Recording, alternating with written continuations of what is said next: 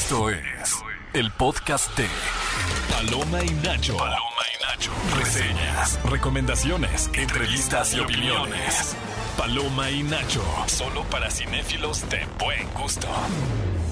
Bienvenidos a Paloma y Nacho, su programa de cine favorito que está emitiendo en este bellísimo 22 de abril del 2023. Oye, ¿por qué se nos ha ido este- tan rápido el año? Ay, sí, que se vaya, que se acabe. Voy, a, voy a empezar a hacer la antítesis de todo lo que dicen. Ay, este, Ya, qué triste, que ya que se acabe. rápido ha pasado. Ya, este que se año. acabe. A mí no me gustan los años eh, impares, he de decirlo. Eh, eh, ¿te- ¿Tienes ese nivel de TOC? Sí, tengo ese nivel de TOC, pero esta es la realidad. A ver. Me gustan los años pares, Ajá. pero en realidad ya haciendo un análisis no han sido mis mejores años. Mis mejores años son los años impares. Mira, eh, pónganse a pensar ustedes en los años pares e impares y traten de deducir cuáles han sido sus mejores Las años. expectativas son el ladrón de disfrutar las cosas. Yo creo que le tengo expectativas a los años pares y ahí es donde se truena Oye, habla- todo. hablando de expectativas, creo que algo bien importante al momento de ver una película justamente es las expectativas, ¿no? Cuando uno tiene expectativas así gigantescas, ah, está muy propenso a no disfrutar al 100% de la película. mejor. Y por el contrario, con expectativas bajas de, ah, pues a ver, y, y sorprenderse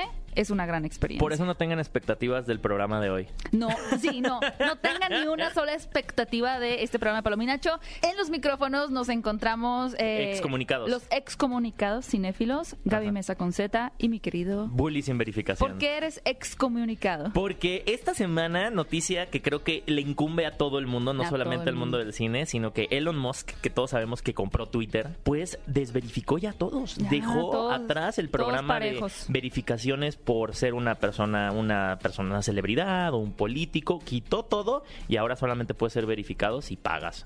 Y pues yo no quiero pagar. Yo Entonces por eso soy, pagar. yo me consideré como John Wick cuando lo excomunican y le Sí. dicen, eres excomunicado. Así. Pero yo no quiero decir nada. Yo no, yo no me siento en la posición de decir yo nunca voy a, porque no, uno no sabe el giro de, Ajá, claro, el de giro de eventos que puedan suceder. ¿Qué tal que tengo impostores por cientos? Ajá. ¿Qué tal si cientos qué tal- de qué- personas qué- van qué a tal querer si ser yo? Exa nos verifica.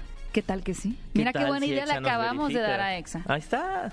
Porque Exa como organización puede verificarnos, así que Ahí yo solo entre, lo voy a entre ahí. líneas eh, presionando. Oigan, pero aparte de, de- de ya dejar de quejarnos de, de la verificación, este es un programa de cine y les tenemos chismecito cinefilo que vamos a comentar un poquito eh, a continuación y más adelante no se vayan porque les vamos a decir cuáles son los estrenos que llegan este fin de semana a la cartelera de Cinepolis. Son pocos, pero los que hay están chonchos. Son ¿eh? tremendos, amigos. Se llega Son esta tremendos. semana llega una película que Híjole, eh, les va a hacer que el, el cerebro el les estómago explote y el cerebro y todo les va- algo les va a explotar. Oigan, y antes de pasar al chismecito que está bastante intenso, hablando de competencia, ya se confirmó que ni una ni la otra se quisieron mover. Dijeron de aquí yo no, no me muevo. Barbie y Oppenheimer, que es la próxima película de Christopher Nolan, van a estrenar el mismo fin 21 de de semana. julio, ¿no? Me parece que sí. Y miren, aquí no hay, no hay duda. No hay duda de cuál va a ser la más Ah, taquillera. no hay duda. Queremos mucho a Christopher Nolan. Nos encanta eh, Inception, nos encanta Memento, nos encanta la trilogía de Batman, pero no Es nada- viable. Nada le puede ganar a... Pero ya es la segunda vez que Christopher Nolan se pone sus moños. Es la primera cuando dijo, yo estreno Tenet porque el estreno, a mí la pandemia no, no me va a decir qué hacer. Y pues tuvo sus Y consecuencias, pero agradecemos su movimiento para seguir apoyando las salas de cine. Ajá. Y ahora Oppenheimer dijo, a mí ninguna muñeca plasticuda me va, Va a intimidar. hay dos tipos de personas. Las Ajá. que el 21 de julio van a estar paradas en el Cinépolis pidiendo un boleto para Oppenheimer y otro para Barbie. O sabes qué pueden ser ustedes dos, esas dos personas, porque ustedes pueden decir, mira, salgo de ver Barbie y me meto a ver Oppenheimer. Ay, no, porque entonces te vas a quitar de la cabeza lo que acabas de ver. Ay, está padre el Hay que procesar las películas. El double future, como dirían Double antes, ¿no? Sí, pues es un poquito como lo que hace Cinépolis con las películas de terror. Que de repente puedes ver ese ciclo de, de cintas de terror. Ay, qué emoción. Oigan, que por cierto, va a estar. Bueno, ya no les quiero adelantar, más adelante les cuento, los voy a dejar así picados. Pero, ¿qué, qué está pasando en el chismecito cinéfilo, mi querido? Ay, bueno, en el chismecito cinéfilo, rápido, para alguien fue una muy buena semana y me refiero a ese alguien, Alec Baldwin. Alec Porque Baldwin. le retiraron todos los cargos eh, por el homicidio de esta mujer que era la directora de fotografía de la película Eh, digo, creo que ahí se dividirán opiniones, ¿no? En la gente que podrá decir, bueno, sabes que a mí me parece que injusto porque pues al final Alec Baldwin es una persona una mediática, por ende pues se sabe que quieras o no eso se sí puede- impacta es que está en- más en protegido. la resolución, estás más Claro. protegido. Eh, no se saben todavía absolutamente todos los detalles, pero lo que sí se sabe es que también la película Rust va a continuar grabaciones muy pronto y es muy probable que veamos esta Oh, película en los cines. Que lo último que habíamos escuchado en cuanto al juicio y las evidencias es que sí se había comprobado que Alec Baldwin Ah, había jalado del gatillo, sí ¿no? Porque gatillo. esto pasó hace un año más o menos y de las primeras declaraciones que dio Alec Baldwin era yo, o sea, lo- su frase de la que yo creo que sus abogados le aconsejaron no salirse era yo no jalé el gatillo. Yo no jalé el gatillo, Y hace unas dos semanas, tres semanas se había comprobado que sí lo había hecho. Entonces, pues bueno, ya no va a tener que cumplir tiempo, seguramente tendrá alguna sentencia o alguna condena de, de una multa una comunitaria, multa. Pero pues no va a pasar 20, 30 años en, en prisión. Alguien que sí le puede ir mal en la feria es a... feria. Sí, no, de verdad, a este Jonathan Mayers, porque esta semana se reveló que eh, han- al parecer han salido más víctimas de agresión, incluso agresión sexual, de, de parte de Jonathan Mayers. Y bueno, se sabe que estas personas ya están citadas a declarar. Y bueno, el rumor, yo no, ahí sí no me voy a meter las manos al fuego, el rumor dice que una de esas personas podría haber formado parte de la producción de Ant-Man and the Wasp, Quantum Mania. Una de las personas que va a declarar en su, Sí, contra. en su contra. Sí, en contexto un poquito, Jonathan Mayers es el actor a quien acabamos de ver en dos grandes producciones. La primera es como el villano de, bueno, sí, en Creed con Michael B. Jordan. Y la más eh, grande o, o la que ha tenido como más impacto es su presentación oficial en el UCM, en el universo cinematográfico de Marvel, como el villano de Kang, que es el gran villano, es el Thanos de la siguiente fase 5 y 6, a quien ya habamos visto en la serie de Loki, ¿Viste pero... cuánto le iban a pagar? eh, no, 40 millones de dólares por todo por el Kang proyecto. Dynasty, la primera, solamente por la primera. 40 mil. No, ¿dónde leíste eso? Ah, en ChatGPT. En arroba Gaby Mesa Rincón del 8. Vago. No. No, tú no lo pusiste, yo no pero lo ahorita yo lo puse. busco, ahorita lo busco. Oigan, a propósito de el chismecito cinéfilo y antes de irnos a un poquito de música, bueno, varias controversias alrededor de la próxima película live action de Lilo y Stitch. Una película que, a ver, el cangrejo Sebastián de la Sirenita y Flounders O sea, de ahí a la- directo a la tostada y al ceviche, Sí, ¿eh? porque sí, la- visualmente son hiperrealistas, sí. hiperrealistas. Da miedo. Da miedo. O sea, son, yo digo, no, yo no quiero ir debajo del mar. Qué, qué raro, porque usualmente Disney maneja a sus personajes de tal forma que un niño le genere la necesidad de tener un peluche. El- la, mercancía de Disney es como lo número uno de lo que tiene como eh, ingreso, ¿no? Entonces es raro que no vaya provocar eso la película. Esto es un poco lo que es action. platicábamos el otro día, ¿no? Que Disney ha tenido un poco de desacierto en pensar que sus animaciones ya no son válidas para el público contemporáneo. Entonces lo que en su momento empezaron a seguir fue esta ola de live actions. Y por eso es que creo que estaban muy comprometidos con decir, no, es que Sebastián y Flounder se tienen que ver muy reales para que tú sepas que es live action. Voy a dar un ejemplo para, porque sí, es difícil pensar. A ver, la sirenita es hiperrealista, entonces, ¿cómo queríamos que se viera Flounders, que se viera Sebastián? Pensemos, por ejemplo, en Guardianes de la Galaxia. Tenemos un mapache, tenemos un árbol que conviven en un espacio también realista, claro, en el Claro. espacio lo que tú quieras, pero son personajes que se están ajustando a un universo que tú podrías pertenecer, por así decirlo, ¿no? Porque hay humanos y sí, hay criaturas, pero las criaturas se asemejan a una realidad también y ahí tienes a un mapache hiperrealista, pero que es tierno, y a un árbol. Entonces, bueno, el hilo de Stitch también tuvo otra controversia que les vamos a platicar más adelante, ¿te parece, mi querido Bully? Por lo pronto, para recordar esa bellísima animación de Lilo y Stitch, uno de los nuevos clásicos de Disney, vamos a escuchar esta canción que se titula Can't Help Falling in Love with You, pero no es la versión de Elvis. Recordemos que Lilo y Stitch tiene un soundtrack de Elvis, pero esta específicamente es la canción, digamos, interpretada por 18s, perteneciente a la banda sonora de Lilo y Stitch. Esto es Paloma y Nacho. Estás escuchando el podcast de Paloma y Nacho. Amigos, ya estamos de vuelta en Paloma y Nacho. Y solo para hacer una aclaración, hace ratito les dije que Jonathan Mayers iba a cobrar 40 millones de dólares por las películas de Avengers. Me equivoqué. Ya sabía. Eran No me- 20. Ah, ok. Sí. Eran 20. Ay, bueno, así que digas que 20 Ay, millones de no, dólares. Pero de- oh, Pero por una, pues por las dos de Avengers, las que venían, Yo pues se hubiera pensaría que- cobrado 20 y 20. yo pensaría que serían 20 millones por todo el proyecto en donde él estuviera involucrado. No, es por una película. ¿Qué?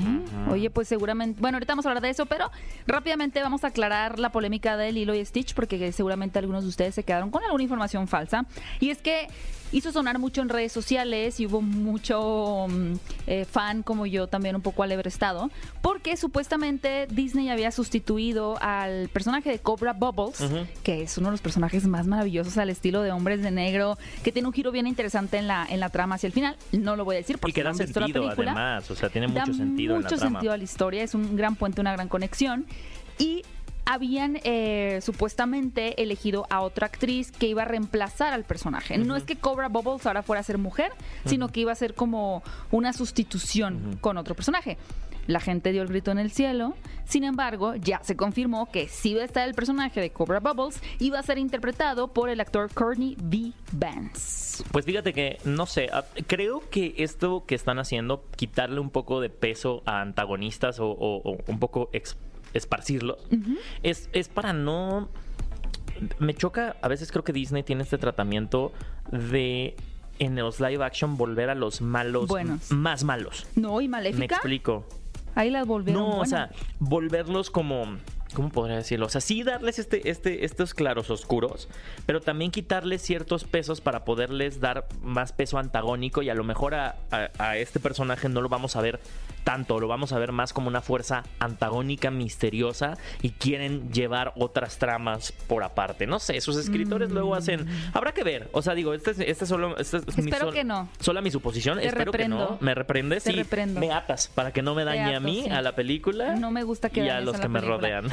Yo he he sido gran opositora de live action de Lilo y Stitch, pero, es que pues no hay pero pues necesidad. miren, siendo mi clásico, mi nuevo clásico favorito Ajá. de Disney, pues vamos a esperar a ver Pues qué yo pasa. necesito nada más el del jorobado de Notre Dame. Pero con lo que se viene, yo no sé. Yo no sé si voy a Ya, que dejen de ahorita a querer actions. películas por la crisis de pues esta crisis que viene. Eh, al parecer, eh, esta semana también se confirmó la huelga de escritores. Ujú. Em, tiene unos ¿cuántos son? Como 12 Desde años. 2007 más 3, 2010 más 10, 20, como 13 años. 13 años, 12, 13 años que tuvimos la última huelga de escritores para hacer un poco de contexto. Como 16 años. Ustedes se acuerdan en esa época en la que estábamos viendo Lost, en la que estábamos viendo eh, 24. Como 16 años. ¿Se acuerdan que las series de televisión antes duraban 24 episodios o un poquito más? Eh, a partir de la huelga de escritores que en ese tiempo hubo, significó que los escritores dejaron de, de- de trabajar hasta que se les prometieran salarios más justos eh, y tuvimos la reducción, o sea, sí hubo cambios en la manera en la que consumíamos contenido audiovisual, sean películas y sean series, y las series dejaron de durar estos 24 capítulos y pasaron a durar 10, 12, que ahorita es la costumbre. por 8, así. 10, 12 se me hace mucho. Entre 8 y... Entre y ocho lo y- común diría ajá. que son entre 8 y 10. 8 y 10, ¿no? Entonces, eh, lo que se avecina es otra huelga de escritores para series de televisión y películas. ¿Qué significa esto? Es que posiblemente en los años venideros tengamos... eh, Más remakes, más reboots. Literal, pues sí. Y guiones muy flojitos. eh, guiones feos, eh, que, que cabe mencionar que ahorita no dudes, y, y ya lo habíamos platicado, no dudes que escuchemos la primera noticia en unos meses de la primera inteligencia artificial hizo el guion de Misión Imposible 13. Y digamos, ¿qué? Y que todo sea derivado de la huelga de escritores. Pues es que esa, esa es una de las cosas que están reclamando también. Hay varias cosas, ¿no? Que, que ha suscitado esta guerra de escritores. Una de las principales es un poquito lo que tiene que ver con las ganancias eh, residuales que tenían los guionistas. ¿Qué quiere decir esto? Por ejemplo, si la persona que escribió la película de Avengers, de pronto tiene un sueldo, ¿no? Ah, le pagaron 10 mil dólares. Bueno. Ese era su sueldo inicial. Sin embargo, la cantidad de veces que esa película se emitiera en televisión, se vendieran los DVDs, los Blu-rays o cualquier eh, lugar de exhibición, en este caso de los medios tradicionales donde estuviera presente su historia, podía cobrar un extra de residual. Pero con la presencia de las plataformas de streaming ya no hay un control específico porque muchas plataformas ni siquiera no han sido transparentes en cuanto a cuántas veces se reproduce un contenido, sobre todo teniendo en cuenta que si una persona paga un boleto de cine, por regular ve toda la película, mientras que en una plataforma de streaming, y ustedes lo saben, cuando una persona comienza una película puede que la quite a los cinco minutos, que la quite a la media hora, o que ni siquiera la vea, ¿no? Entonces, eh, bajo esos conceptos tan, tan, tan confusos, Ambiguos. es que a los, exactamente ambiguos, a los guionistas no están recibiendo ese pago de los residuales. Eso es una cosa. La otra es que justo como ahora hay tanto contenido, se ha mm, reemplazado a estos guionistas que antes, vamos a decir, la mesa de guionistas eran 30 personas, ¿no? Pero ahora como hay tanto, tanto, tanto contenido y quieren un poquito abaratar los costos, ya nada más son 6. Ajá. Y han quitado trabajo a estas personas, ¿no? Ahora ustedes pueden decir, bueno, pues van a hacer una huelga, quién sabe cuánto tiempo pueda durar, realmente cuánto Van a puede hacer afectar. plantón en reforma. Van a hacer un plantón. Pero eh, la última vez que se hizo una huelga de este estilo se, se aproxima más o menos, que fue en el 2007, alrededor de 12 mil guionistas dejaron de trabajar como por tres meses más o menos. Y se estima, aunque no hay un número bien definido, que la pérdida para la industria fue entre 380 millones de dólares hasta 2.8 mil millones. Es decir, fuerte. el, el paro laboral tiene implicaciones mi- multimillonarias. Sí. No es como que, ay, pues ahí están los guionistas sentados. No, no, no. O sea, realmente eso de, por ejemplo, si se está trabajando en la segunda entrega de una película, Tipo, Y- vamos a poner el ejemplo, Avatar eh, Tres, cuatro. tres. Y cu- oh, cuatro, cuatro. porque ya la tres ya la tienen escrita. Cuatro. si no hay guionista que esté trabajando o el grupo de guionistas, la producción no puede avanzar porque entonces ya no saben cuáles van a ser los requerimientos, no pueden empezar a buscar locaciones. Hay muchas cosas que se detonan a partir de, de la falta de escritores. Entonces, pues vamos a ver cuál es la respuesta por parte de, de De Hollywood, industria. también de la industria. Digo, el caso, el caso último que tuvimos fue el de Scarlett Johansson, ¿no? Que no estrenan Black Widow, la mandan a una plataforma y ella dice, espérate, Claro, mi que contrato estaba de mis residuales en el cine. Claro, porque hay actores también que quizá el pago por actuar en una película es una cantidad para ellos considerada decente, pero también se suman a, ok, yo te cobro estos dos millones de dólares, pero dame por cada boleto de cine Tanto. el 20%. Claro. Y de ahí ganaban dinero. Pero entra eh, el hecho de que se manden películas directo a plataformas como Black Widow. Y que no son transparentes con Raya, cuánta gente la vio. como fue Trolls y pues de repente ya no te quedas con el porcentaje de boleto porque pues la gente no compró un boleto. Ujú. Sí, a- la, la industria ha ido teniendo que adaptarse y sin duda el tema de la inteligencia artificial en donde ya se comienzan a hacer experimentos y, y un poco amenazan a los guionistas como "Mm, ya no te vamos a necesitar. Pues Ah, también claro, está claro. generando mucho malestar. ¿no? Entonces se están juntando muchas cosas. La industria está pasando por un cambio importante en donde eh, la forma de consumo de la audiencia ha cambiado, donde las narrativas están cambiando también, pero pues nos encontramos en un poquito sobresaturados con estas historias que se empiezan a... Eh, y a repetir, A repetir, digo, en esta repetir, semana repetir. tuvimos el- la noticia de que Twilight la van a volver a adaptar, pero ahora una serie y la van a distribuir no solo en un streaming, pero también en canales, porque la van a vender a la televisión, porque ya también se dio cuenta el streaming que no, su modelo de negocio no es sustentable. Por eso a la lo más larga. bonito es el cine, amigos. Es el cine. Y no lo digo yo, lo dice el señor Spielberg, lo dice Tom Cruise y ahí están No, los lo dices tú ¿no? también. También lo digo yo. También Pero no, lo dices tú, y de verdad, o sea, a ver, también se anunció la adaptación de mm, esta de Harry Potter de nuevo, o sea, la van a hacer un reboot para una plataforma de streaming. Un reboot que realmente es un remake porque hasta el logo es el, mismo. que cabe mencionar, Suena remake. dijeron que es un proyecto a 10 años, ¿no? Pero sabemos, no, ellos prometieron supuestamente es una temporada por año, adaptando los siete libros Ah, bueno, sí, sí que vale y un como 10 proyecto de años. 7 a 10 años, pero estamos conscientes de lo que hoy en día es grabar con niños, con todas las leyes de protección laboral, que claramente en, en el 2000 cuando filmaron la primera de Harry Potter existían, pero hoy, No, es que ya los tiempos han cambiado. Por eso es un fenómeno único. a mi parecer, no es viable. O sea, no es viable hacer un reboot de Harry Potter a nivel técnico. O sea, a nivel técnico es, ¿cómo vas a hacer una temporada con año en consistencia? en que te funcionen. Además, yo creo que Warner tuvo mucha suerte de que ni Rupert Grint, ni Emma Watson, ni, ni este Daniel Radcliffe, Radcliffe. Daniel Radcliffe crecieran mal, por así Sí, sí, decirlo. sí. O sea, Por eso es un fenómeno único. Ajá, Fue un fenómeno afortunado y- único. Y entonces empiezas a ver que empiezan a traer más remakes porque claro, como saben, tienen que traer historias que funcionen por si los escritores no están ahí para cumplirles. Entonces tenemos, o sea, casos como, no sé, ¿te gustaría ver un reboot del Señor de los Anillos? No, ¿Te gustaría ver un reboot no quiero ver ningún reboot de, nada. Los yo. Juegos del Hambre? Así de, vamos a volverla a empezar de nuevo. No. O de Terminator, ¿no?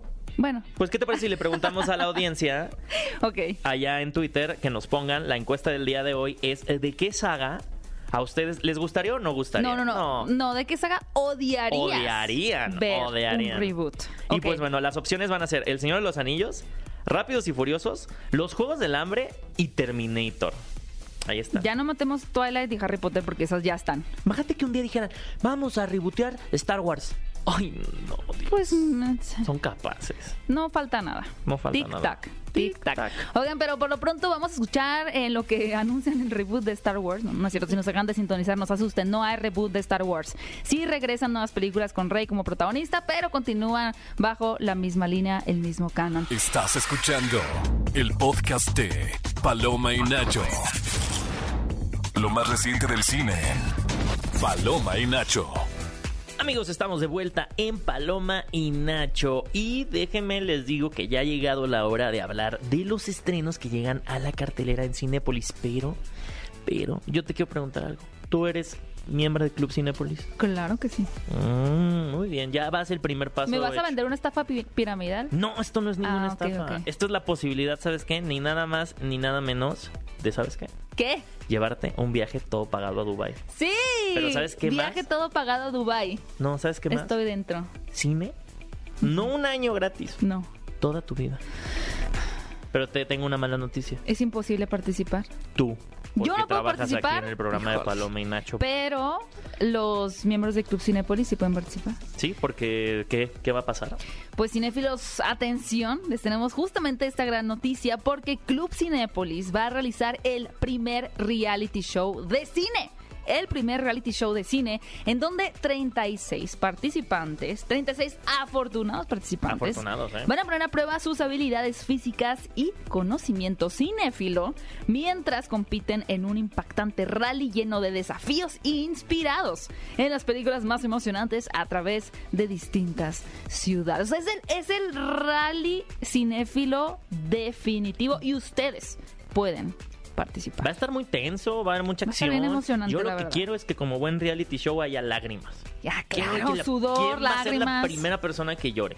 Híjole, Y sería diga- yo si participase. Ah, yo también, soy bien llorón. Pero bueno, prepárense los llorones para Sí. participar. Y entren a www.palominacho.com y en redes de Cinépolis para encontrar toda la información para participar y ser parte de este increíble reality show que les puede hacer ganar un viaje a Dubai y cine gratis de por Qué vida. emocionante. emoción. Oigan, y hablando ahora sí de cine, ¿eh? imagínense, si ya tuvieran ustedes ese gran premio, si hubieran sido los ganadores, aquí les dan las películas que podrían ir a ver una tras otra, Gratis. tras otra, sin, sin pagar un peso Ajá. por haber ganado este reality show.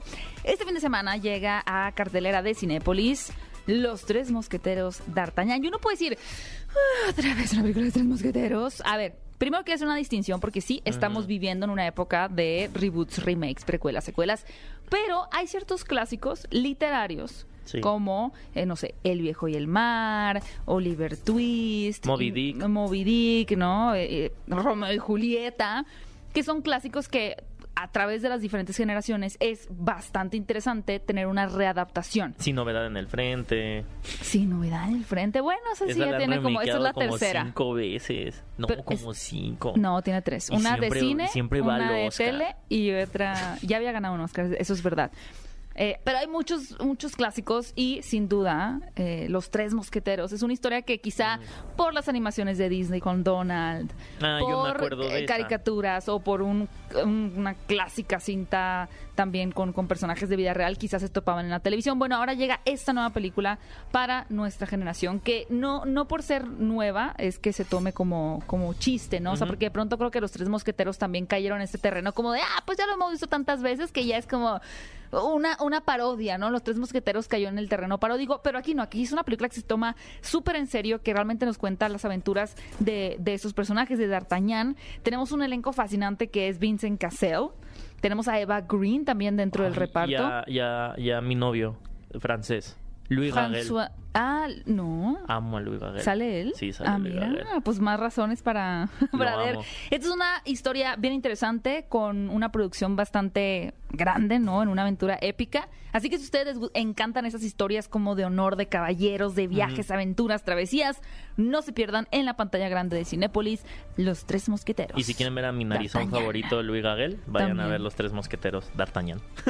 Y la película que, miren, yo soy amante de ir al cine y cualquier pretexto para mí es bueno para ir, pero este Menos, menos soy este. muy miedosa, pero atención fanáticos del cine de terror porque llega Llega Evil Dead El Despertar. Y esta película es para. eh, es- esta, a al contrario de yo creo que los tres mosqueteros, que sí puede ser para toda la familia. esta no. Esta no es para toda la familia, porque sí Es requiere para los tener más valientes el adultos. corazón y el más bien el estómago así bien aterrizado, haber comido antes de entrar a la función, aguas con echarle mucha catsup a su hot dog.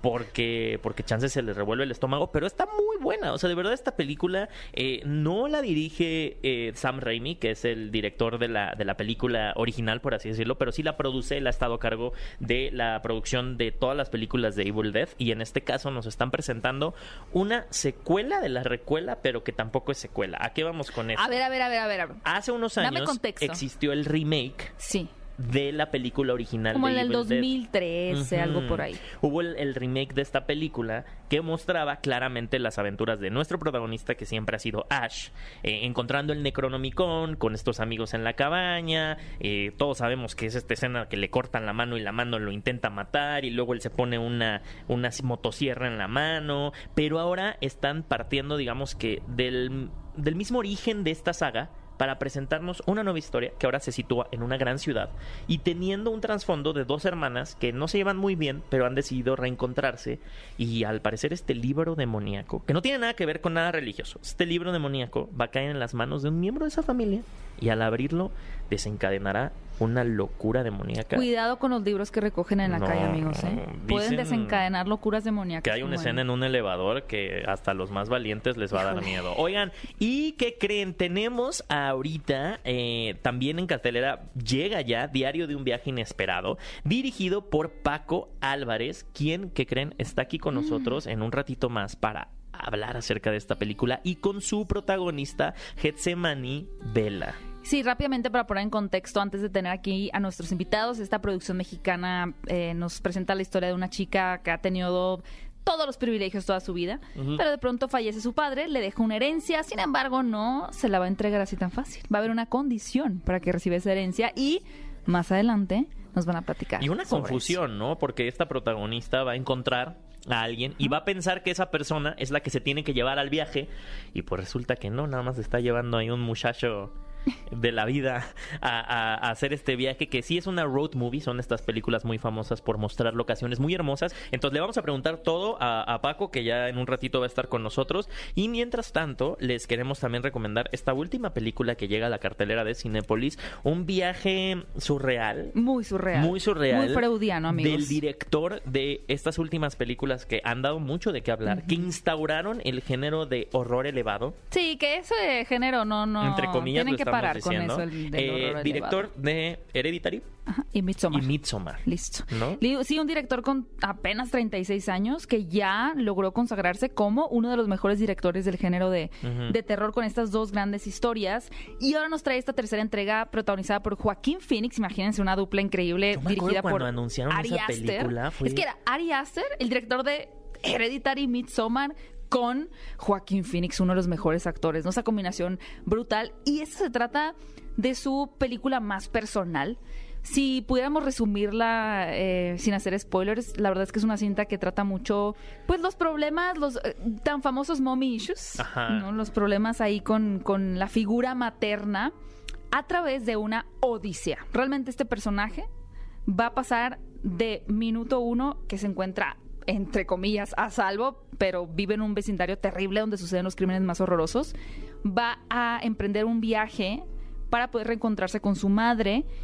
Eh, van a conocer las, las razones en la película, pero va a pasar por una cantidad de cosas horribles, amigos. Es decir, tienes una película que tiene muchos simbolismos, es una película que habla mucho sobre el miedo, sobre la ansiedad, sobre eh, sentir que sentir un, tener un sentimiento de culpa constante, de limitaciones a través de este personaje que pues realmente le está pasando muy mal y cada escenario por el cual atraviesa está lleno de simbolismos precisamente que hacen ese vínculo con la figura materna. O sea, si estoy viendo la película y en muchas de las escenas digo, soy yo, tengo que ir a terapia. Claro. Ah. De hecho, Hay un terapeuta al principio de la película Ok, muy bien. y es importante. Es importante. Es una película, eh, como lo mencionó, de muchos simbolismos. Es una película muy metafórica. ¿Es pesada emocionalmente? Es una película que demanda mucho del espectador, Ajá. demanda mucho emocionalmente, emocionalmente y sí, yo les eh, invito a que vayan con energía porque sí te drena al final. A ver, vamos, historia. vamos a hacer eh, vamos a hacer una nueva dinámica. Ajá.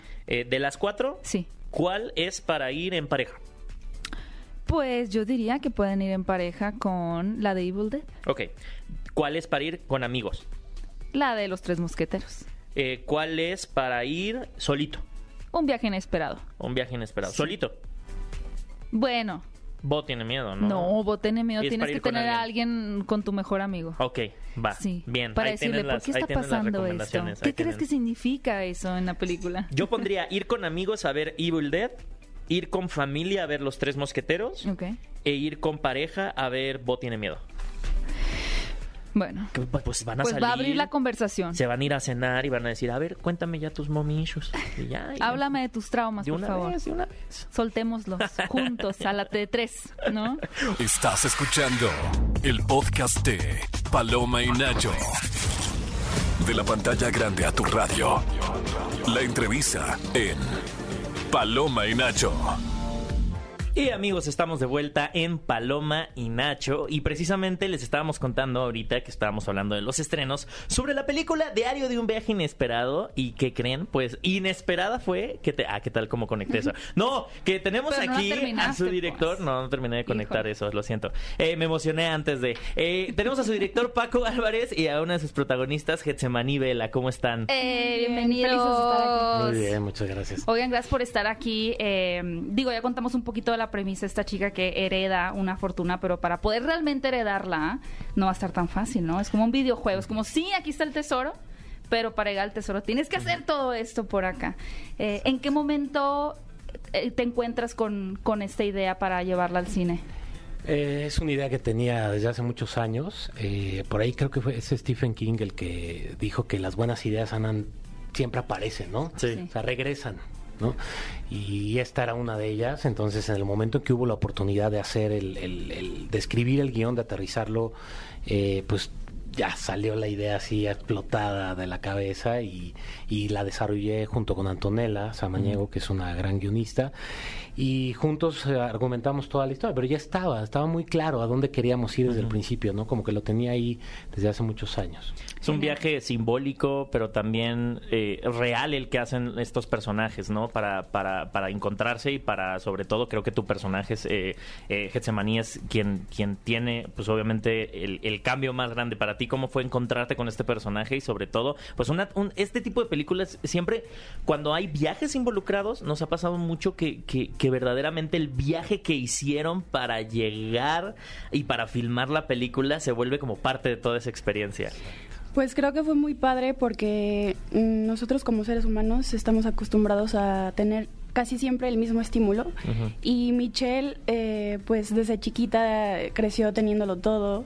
Y cuando pasa esto que tiene que viajar pues yo creo que cambian precisamente todos los estímulos que es lo que a ella le hacen como despertar y también descubrir nuevas sensacio- sensaciones, eh, relacionarse mejor desde el amor, porque pues realmente es como una chica que antes es muy fría, pero no porque sea mala, sino que no sabe cómo dar amor, o sea, no, no lo aprendió como tal, pero conforme el viaje pues va despertando muchas cosas, los paisajes. ¿Dónde, ¿Dónde grabaron? ¿Dónde En estuvieron Chiapas.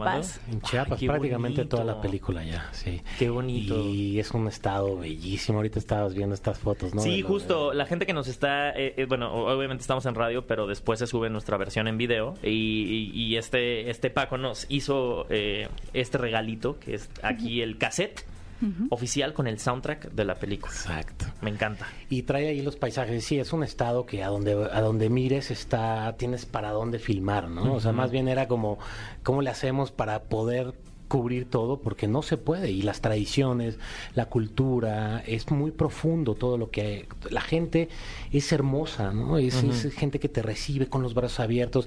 Eh, filmamos una semana, por ejemplo, en Ciscau, que está muy cerca de Guatemala, prácticamente En la frontera, en ¿no? la frontera. Ajá, sí. O sea, prácticamente ahí está el cruce, un cruce. Y la gente nos, nos, nos, nos, nos cobijó, nos hacía desayunar. O sea, te sentíamos como si estuviéramos casi, casi en, En casa. ¿no? En casa, Sí. pero lejísimos. No había ni recepción, vaya, ¿no? Eh, Ay, es como qué otro... paz mental Qué eso, pa- ¿eh? También eso lo, lo, lo, lo platiqué el otro día que ayuda mucho para filmar, porque cuando estás en la Ciudad de México, Hay muchas distracciones. Totalmente. Llegas a tu casa y pues sí, tu familia y como que te desconectas y otra vez te tienes que volver a conectar. Y para filmar una película eh, así como la de nosotros, estar un mes concentrados sin distracciones fue bueno, fue óptimo. Y mencionas algo bien bonito que es eh, del Estado, ¿no? Pero creo que como realizador y como actriz en este caso, para seguir evolucionando uno no puede dejar de sorprenderse, no puedes dejar de permitir que las experiencias, los lugares, la gente, las situaciones te sorprendan, ¿no? Porque a partir de eso, igual y ya 15 días, un mes después de filmar en, en el mismo lugar, te acostumbraste y te sigue gustando, pero no como la primera vez que lo viste, ¿no? En cuanto a tu película, ¿cuál es ese factor que buscaste para buscar sorprender también a la gente? Eh, Quise transmitir definitivamente lo que lo que yo he sentido cuando he estado en Chiapas. Eh, no es- obviamente no es mi primer viaje, ni mucho menos. Me ha tocado muchas veces viajar y cada vez que voy, como dices Gaby, me sorprendo de una nueva cosa. O sea, todo es espectacular. Necesitaríamos como una serie de 10 películas de cada uno de los estados que tenemos en México, así como este, porque hay varios, ¿no? Como les llamamos las joyas de la corona, ¿no? Que son estos lugares que, que los puedes presumir en todo el mundo. Y, y- y Chiapas tiene todo, tiene playa, Boca del Cielo, estuvimos ahí filmando, tiene esta frontera, las lagunas de Montebello. Entonces, las, las, las, las sotziles, que son las tejedoras, aprenden a hacerse su ropa a los nueve años, a los doce ya se visten con lo que ellas se hacen, con unos tejidos preciosos que te sorprenden, eh, el ámbar, o sea, creo que todo eso que te acabo de decir está en la película. Entonces, pues sí, traté de, de- de hacer como un compilado de lo más importante para mí, pero es imposible cubrir todos los aspectos, ¿no? Pero ahí está, ahí está como pintado. Oye, y también, bueno, en la película, eh, bueno, eh, quien, quien está acompañándote en este, en este viaje es Shaviani.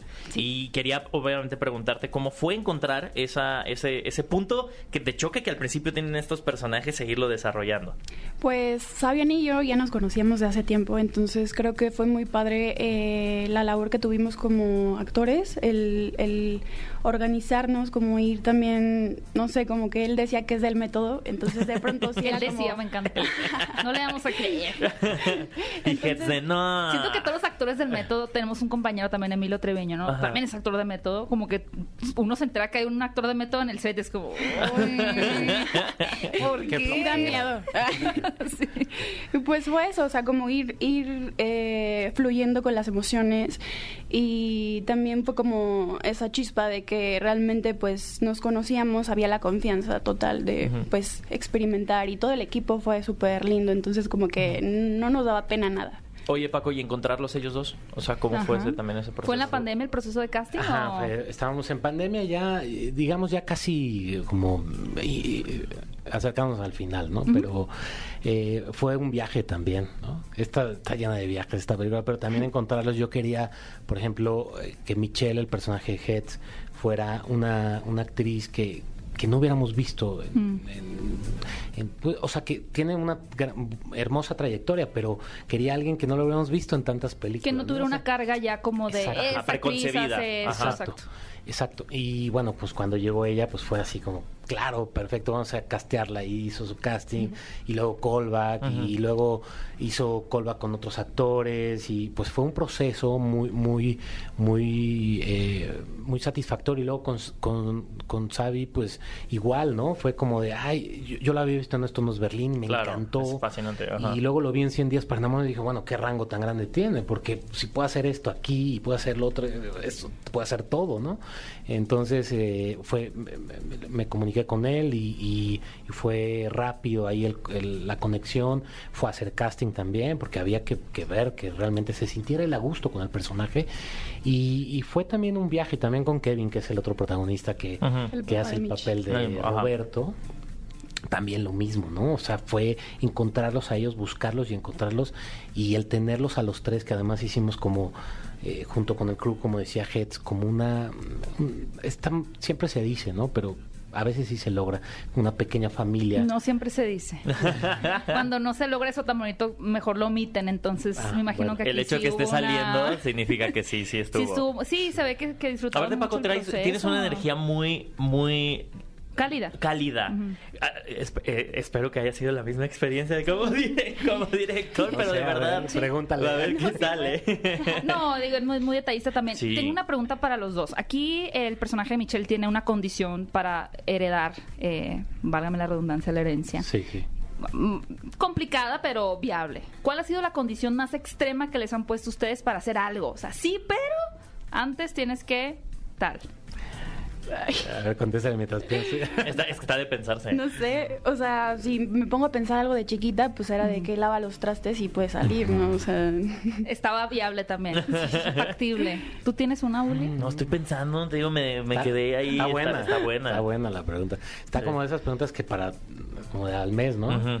Te mando una respuesta. Sí, sí, no, nos va a Ya quedar debiendo. pensé. Fíjate que creo que eh, la, la vida, eh, en este caso se trata de, de que los personajes eh, encuentren el lugar en el que se sienten felices. Y, y este es como un resumen de la vida, ¿no? Yo, yo creo que las road movies tienen esta característica que es como la, la metáfora de, de lo que es la vida, de, de, de lo inesperada, de lo desconocido, de encontrar personas, ¿no? En la vida y, y- y cruzar con ellas a lo mejor unas cuantas palabras y decir, wow, qué conexión. O eso te da un viaje también, ¿no? Entonces, eh, en esta película yo creo que como en la vida estamos llenos de condiciones, de todo, ¿no? Todo de repente a lo mejor no son tan específicas de tienes que hacer esto, pero, pero sí están, ¿no? Como una novia que a lo mejor te dice, oye, pues si quieres que te acompañe a tal, pues tú acompáñame a ver esta película, Con ¿no? ve a casa de mis papás. Esa siempre es la peor condición. Exacto. Mándale un saludo, mándale mensaje a, a la suegra, ¿no? A la suegra, Pregúntale ¿no? cómo va su día. Exacto. Entonces yo creo que es parte, ¿no? Es parte de la vida. Estamos llenos de condiciones y todo, pero, pero en la película es como una segunda oportunidad de, de Roberto, que es el papá de Michelle, de, de- de encontrarse con ella. Es algo muy emocional, ¿no? Ese diario. Y en el diario pues está ese viaje que él hizo en el, en el, en el pasado y que no quiere que su hija cometa los mismos errores que, que él cometió y es como una segunda oportunidad para, para tratar de, de conectar con ella. También hay estas relaciones, vínculos entre, entre padre, hija y obviamente entre eh, Michelle y Alfonso, que son los personajes románticos, por llamar de alguna manera. Oye, y, y yo lo veo un poco con eh, tu camino en el medio audiovisual, ¿no? O sea, desde, desde un- cuestiones más comerciales hasta videos musicales, hasta documentales, y ahora llegas a tu ópera prima y, y enhorabuena, porque se, se transmite eso, eso que quieres eh, y que ya veremos la película, eh, que obviamente ya está en salas de Cinépolis, Diario de un viaje inesperado, para que vayan a verla. Es muy, muy importante este primer fin de semana y les deseo todo el éxito, de verdad. Muchas gracias por estar aquí. Muchas gracias. Muchas gracias. Ah, gracias por recibirnos, de verdad, por, por esta bonita plática. Ve pronto a Sonora, ahí también tenemos bonitas locaciones. Híjole, es que hay de- de- no terminamos, ¿eh? Oaxaca, Puebla. En México se pueden eh, filmar cosas tan preciosas. sí. Nadie quiere a mi bonito Sonora. Vamos no filman allá nada. No, sí, ¿no? Yo voy con mi cámara ahí, Eh. Oigan, muchas gracias por habernos acompañado. ¿Cómo pueden seguirlos en sus redes sociales para que Y también redes de la película. La pista? ¿Tiene? Sí, eh, estoy como arroba Hetzbel en Instagram. Muy bien. Y yo soy Paco Álvarez V en, en Instagram y en Twitter. Y las redes de la película son Diario de un Viaje Inesperado. Solo hay un Instagram y pues ahí estamos comunicando. Gran nombre, por cierto. Sí. Muy bonito, muy, Muy bonito la película. Cinefilos, pues ahí lo tienen. Ya pueden ir a ver esta película en salas de cine. Estás escuchando el podcast de Paloma y Nacho. Amigos, estamos de vuelta en Paloma y Nacho. Qué buena estuvo la plática. Ya tenemos muchísimas ganas de ir a ver Diario de un viaje Voy a directo a poner mi cassette. Y obviamente le queremos agradecer a Paco que nos regaló nuestros cassettes. Sí, De verdad, gracias, muy Paco. lindo. ¿Y qué creen? Eh, hablando de cosas mexicanas, te- la semana pasada se estrenó La Usurpadora, el musical, y les preguntamos que cuál de las telenovelas les gustaría ver adaptadas en el cine. Y teníamos opciones: Teresa, Rebelde, Yo soy Betty la Fea y Marimar. Claramente ganó Yo soy Betty la Fea. ¿Y en segundo? En segundo, Teresa. ¿Y Marimar? Pues estuvo hasta el cuarto. Es que la gente no la recuerda. Pero pues es que, Ay, mira, si hubiéramos ¿por dicho la trilogía eso? de las Marías, tal vez hubiera sido. Menos hubieran este entendido. Bueno. ¿Y qué creen? Tenemos una llamada, así que vamos a ver quién está del otro lado de la línea. Hola, buenos días. Hola, Hola. buenos días. ¿Con quién hablamos? Con Juana Fabiola. Juana Fabiola, ¿Cómo ¿cómo, estás, estás? cinefila? ¿Cómo va tu día? Muy bien, gracias a Dios. ¿Y ustedes? Uy, felices. Muy aquí bien. con estrenos muy perturbadores este esta semana entre la nueva película de Ari Aster y Evil eh, Dead. Evil Dead y demás, muy terrorífica esta, este fin de semana. Pero eh, también nos enteramos de algunos reboots, readaptaciones que vamos a tener, que si Twilight, que si Harry Potter. Y queríamos preguntarte a ti de nuestra encuesta de la semana, de cuál de las siguientes sagas odiarías ver un reboot. Te voy a dar las opciones, ¿te parece? Sí, Aquí me te va, parece. mira. Un reboot de El Señor de los Anillos, uno de Los Juegos del Hambre, de Rápidos y Furiosos o de Terminator. ¿Cuál sería para ti el peor? El que si dices, si tocan esta saga, Ya, yo no la voy a ver. Yo creo que la de Terminator. Órale, Órale, eres muy fan de. Terminator. Eh, ¿Sabes qué? Es que eh, nadie puede superar al buen Arnold Schwarzenegger. Es Aparte verdad. de... Solo el mismo en CGI. Ajá. Claro, o sea, como él no hay dos, francamente, un cuerpazo, eh, su manera de, de actuar, esa voz tan intelectual que le ponían o que realmente sea su voz, la verdad es que no, no creo que alguien pueda superarlo. Además de que la película ya es muy antigua y no creo que alguien pueda superar todo lo que nos provocaba el buen Arnold en aquellos entonces. Además que fue un, un, un parteaguas en tecnología, en efectos especiales y ahora pues ya efectos. no tendría ese elemento sorpresa, ¿no? Como, como lo tuvo en su momento. Pues muy bien, Terminator. Muy, bu- muy buena elección. Mu- muchas gracias, Juana, por, por, por darnos tu, tu, tu más sincera opinión. Ay, muchas gracias a ustedes, que tengan un excelente día. por Oye, favor. y antes de que te despidas, pues te queremos dar un pase doble para que te lances este fin de semana al cine y pues obviamente disfrutes de, de todas las películas que llegan a la cartelera. Ok, me parece increíble. Hola, que tú quieras. gracias. Gracias a ti, muchas gracias por habernos marcado a Paloma y Nacho. Cuídense mucho, que Dios los bendiga. Hasta luego. Gracias. Igualmente, Qué linda. Oigan amigos, pues ha llegado el momento de despedirnos de este programa. Lástima que terminó. Pero está bien, vámonos al cine. Ay, sí. A comer muchas palomitas y muchos nachos. Gracias por habernos escuchado. Recuerden Por que pueden escuchar este programa en las diferentes plataformas de podcast. Búsquenos como Paloma y Nacho. Y nos escuchamos próximo sábado en punto de las 10 de la mañana aquí en ExaFM 104.9. Esto fue el podcast de Paloma y Nacho. Paloma y Nacho. Reseñas, recomendaciones, entrevistas y opiniones. Paloma y Nacho. Solo para cinéfilos de buen gusto. Escúchanos en vivo todos los sábados a las 10 de la mañana en Exa FM 104.9.